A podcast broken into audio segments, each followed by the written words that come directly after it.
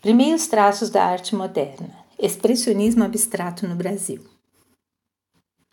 Enfunando os papos, saem da penumbra aos pulos os sapos. A luz os deslumbra. Em ronco que se aterra, berra o sapo boi. Meu pai foi à guerra? Não, foi, foi, não foi. O sapo tanoeiro parnasiano aguado diz: Meu cancioneiro é bem martelado, vede como primo em comer os hiatos. Que arte, eu nunca rimo os termos cognatos. O meu verso é bom, frumento sem joio.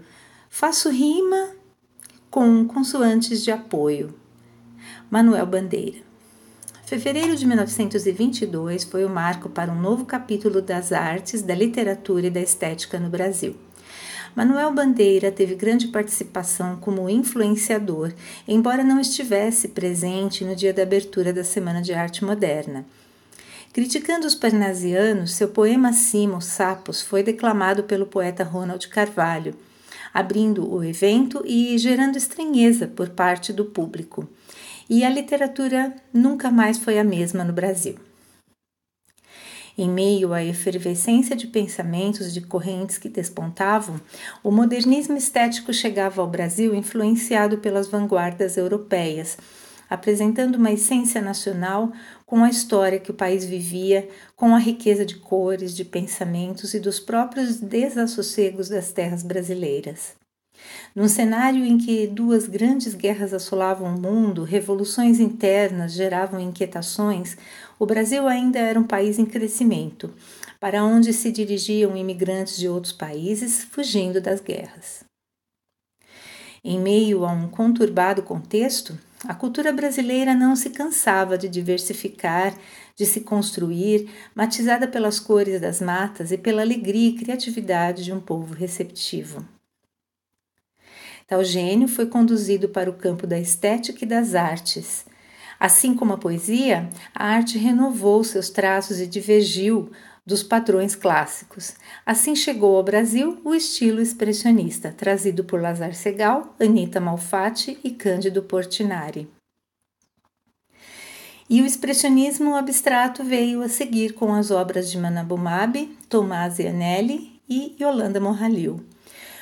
Um ano antes da primeira Bienal de São Paulo, em 1949, o pintor moldavo Samson Flexor criou o Ateliê Escola de Abstração, consolidando o estilo no Brasil. Nesse campo se destacou Antônio Bandeira, que aderiu ao padrão, incorporando indícios de realismo.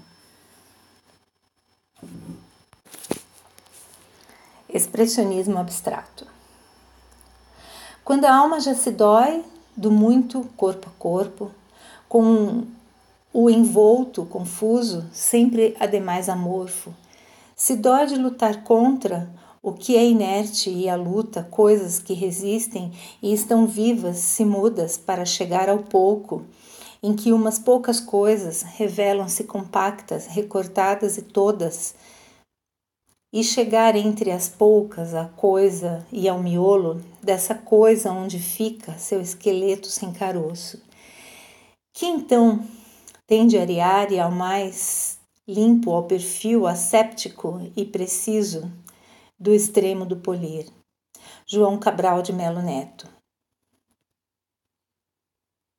João Cabral de Melo Neto fez parte da terceira geração de escritores do modernismo e sua poesia apresenta rigor formal e equilíbrio, além de um texto mais racional e objetivo. A influência de correntes expressionistas, surrealistas e dadaístas em sua, em sua obra. Há traços abstracionistas quando expõe o que sente. Ao leitor é possível descortinar as ideias e sensações do poeta que vão surgindo de maneira aleatória, com sonoridade, com nitidez, como imagens de uma pintura abstrata. Se as palavras são o norte da poesia, convertendo em imagens, as figuras e as cores se encarregam de traduzir a pintura em palavras.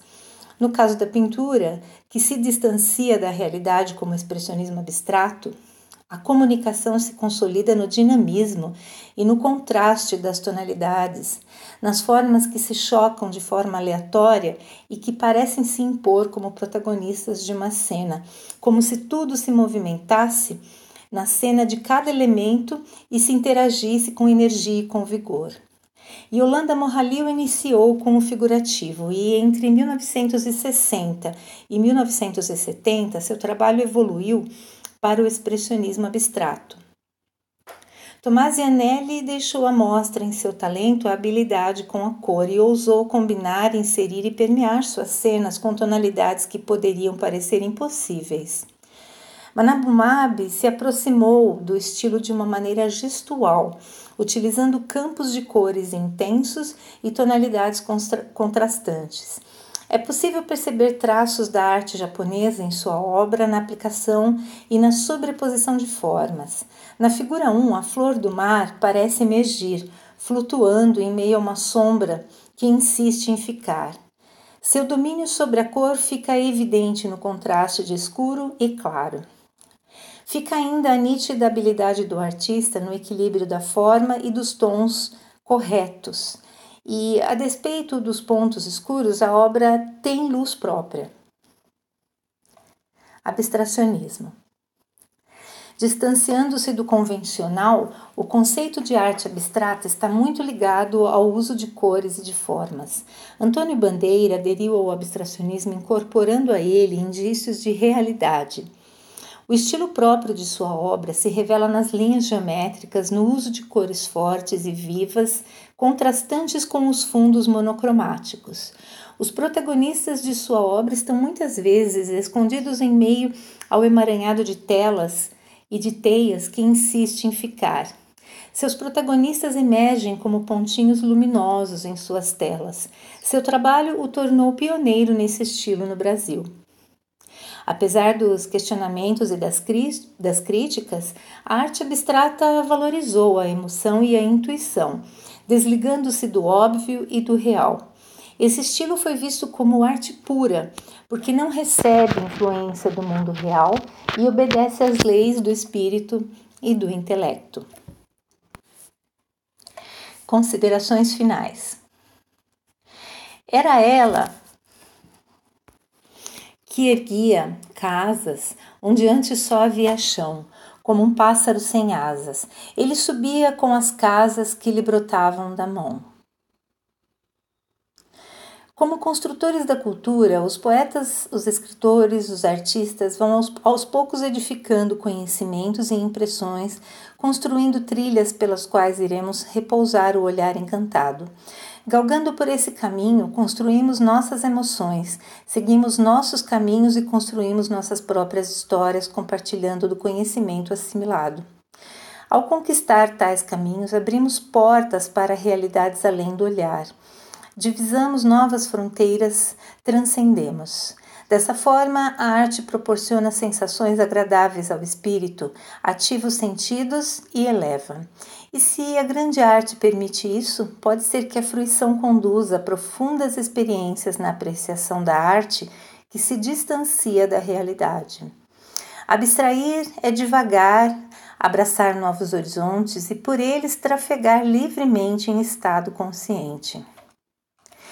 Entregar-se a um estado de contemplação é como oferecer um mimo ao espírito e permitir que ele respire livremente sem a sufocante carga diária. É como aliviar o peso do próprio corpo e se entregar ao êxtase.